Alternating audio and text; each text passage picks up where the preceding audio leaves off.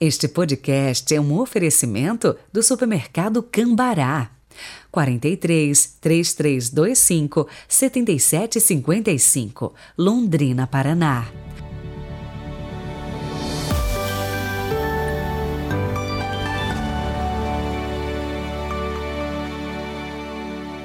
Olá, bom dia! Hoje é terça-feira, 15 de fevereiro de 2022. Vamos começar o podcast de hoje com uma frase bem curta, mas de um significado muito grande para a nossa vida. O pensamento é de São Francisco de Sales, que dizia o seguinte: O Calvário é a montanha sagrada das pessoas que amam.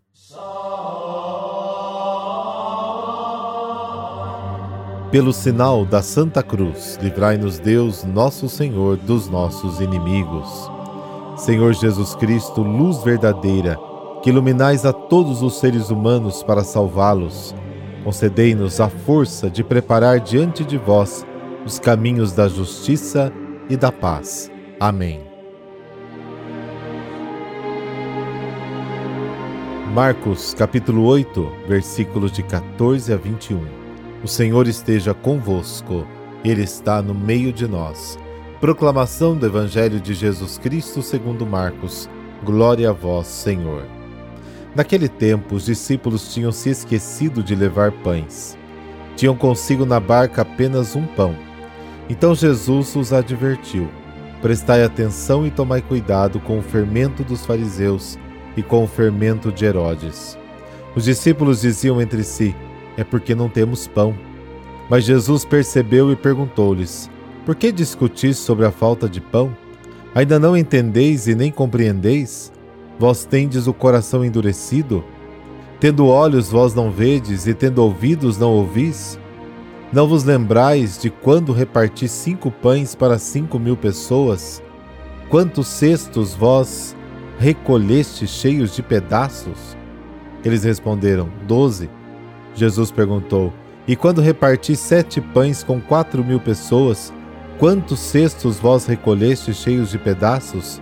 Eles responderam: Sete. Jesus disse: E vós ainda não compreendeis? Palavra da salvação. Glória a vós, Senhor.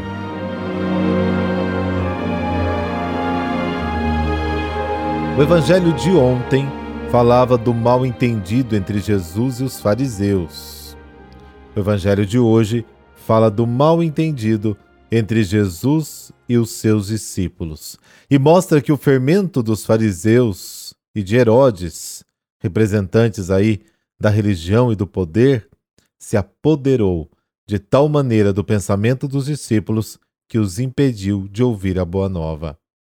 Cuidado com o fermento dos fariseus e de Herodes. Mas eles não entenderam as palavras de Jesus Pensaram que ele falava assim porque tinham esquecido de comprar pão. Pão, fermento, tem tudo a ver. Jesus diz uma coisa e eles entendem outra. É, e não dá risada não aí, viu, você? Porque a gente também faz coisa parecida. Mas, diante dessa quase total falta de percepção dos discípulos, Jesus faz uma série de perguntas rápidas, sem esperar resposta.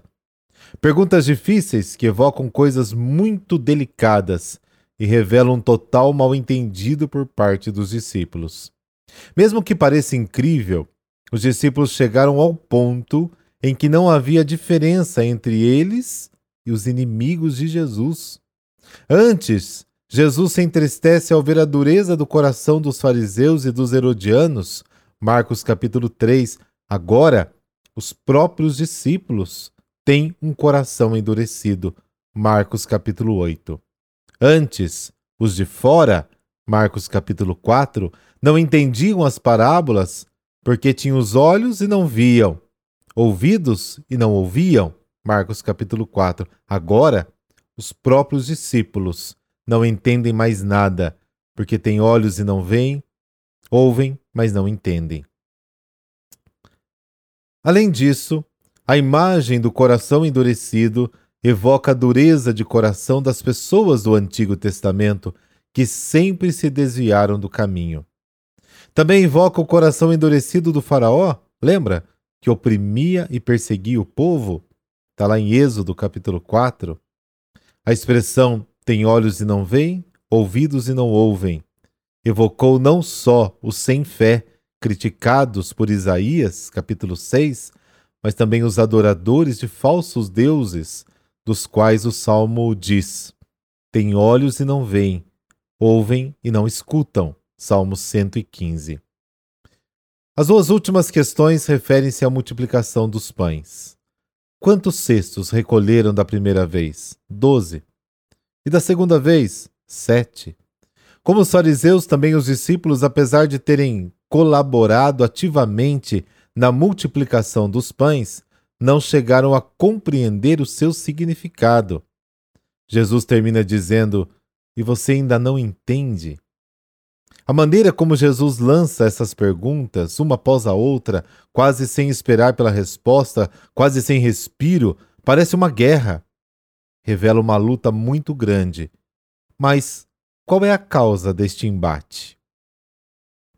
A causa do embate entre Jesus e os discípulos não se deve à má vontade deles. Os discípulos não eram como os fariseus. Eles também não entendiam, mas havia malícia no coração deles. Usavam a religião, isso dos fariseus, para criticar e condenar Jesus. Os discípulos eram pessoas boas. Eles não tinham má vontade ou má intenção, porque apesar de serem vítimas do fermento dos fariseus e herodianos, eles não estavam interessados em defender o sistema dos fariseus, esse sistema que ia sempre contra Jesus. A causa do embate entre Jesus e os discípulos tinha a ver com a esperança messiânica. Havia uma enorme variedade de expectativas messiânicas entre os judeus. Para você ter uma ideia, de acordo com as diferentes interpretações das profecias, se esperava um rei, Marcos capítulo 15, Outros esperavam um santo Messias ou sacerdote, Marcos capítulo 1. Outros ainda o Messias guerreiro subversivo, Lucas capítulo 23. Outros ainda o Messias doutor, João capítulo 4. E ainda quem pensasse no Messias juiz, Lucas capítulo 3. E tem mais, o Messias profeta. Mas parece que ninguém esperava um Messias servo, anunciado pelo profeta Isaías no capítulo 42. Eles não esperavam ver a esperança messiânica como o serviço do povo de Deus à humanidade. Cada um, de acordo com seus próprios interesses, esperava o Messias, querendo reduzi-lo à sua própria esperança. Por isso, o título Messias, de acordo com a pessoa, pode significar coisas muito diferentes. Houve uma enorme confusão de ideias, e é precisamente nessa atitude de servo que encontramos a chave que acende uma luz na escuridão dos discípulos e os ajuda a se converter.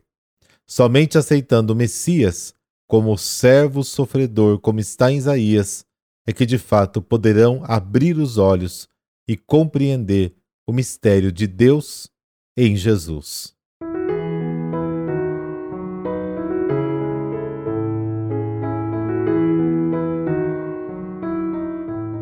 Santo Jovita e São Faustino. Estes dois irmãos nasceram na Lombardia, receberam batismo quando eram ainda pequenos e tornaram-se defensores dos valores cristãos. Faustino foi ordenado presbítero e Jovita tornou-se diácono na igreja. A ordenação confere aos irmãos ainda mais amor ao nome de Cristo e responsabilidade pelos outros irmãos da comunidade cristã. A bondade de Faustino e Jovita começa a atrair muitas pessoas para ouvir as maravilhas do amor de Jesus. Muitos pagãos, atraídos pelos ensinamentos destes dois jovens, pediram e receberam o batismo. Entretanto, a perseguição do Império Romano chega até os irmãos Faustino e Jovita. São acusados de incitar o povo contra o império e de não adorar o imperador e seus deuses.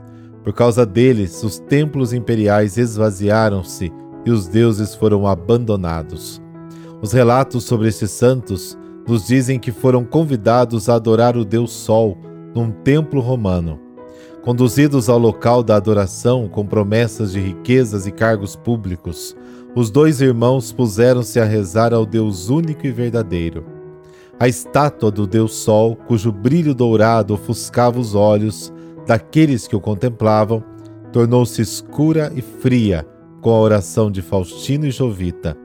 Os chefes religiosos, ao tocar no ídolo, perceberam que o ouro tinha se convertido em cinzas. Revoltados com os irmãos, os levaram para uma jaula com quatro leões. As feras, porém, pareciam cordeiros mansos diante dos jovens cristãos. Diante destes fatos miraculosos e com medo de que a fama de santidade dos irmãos se espalhasse, o governador romano da Lombardia mandou cortar-lhes a cabeça. Era o ano de 122. Querido Deus, Pai de misericórdia, dai-nos, sob a inspiração dos santos Jovita e Faustino, proclamar a fé em Jesus Cristo e colaborar na grande tarefa da transformação da humanidade. Por Cristo nosso Senhor. Amém. Abençoe-vos o Deus Todo-Poderoso, Pai, Filho, Espírito Santo. Amém. Até amanhã. Fique com Deus.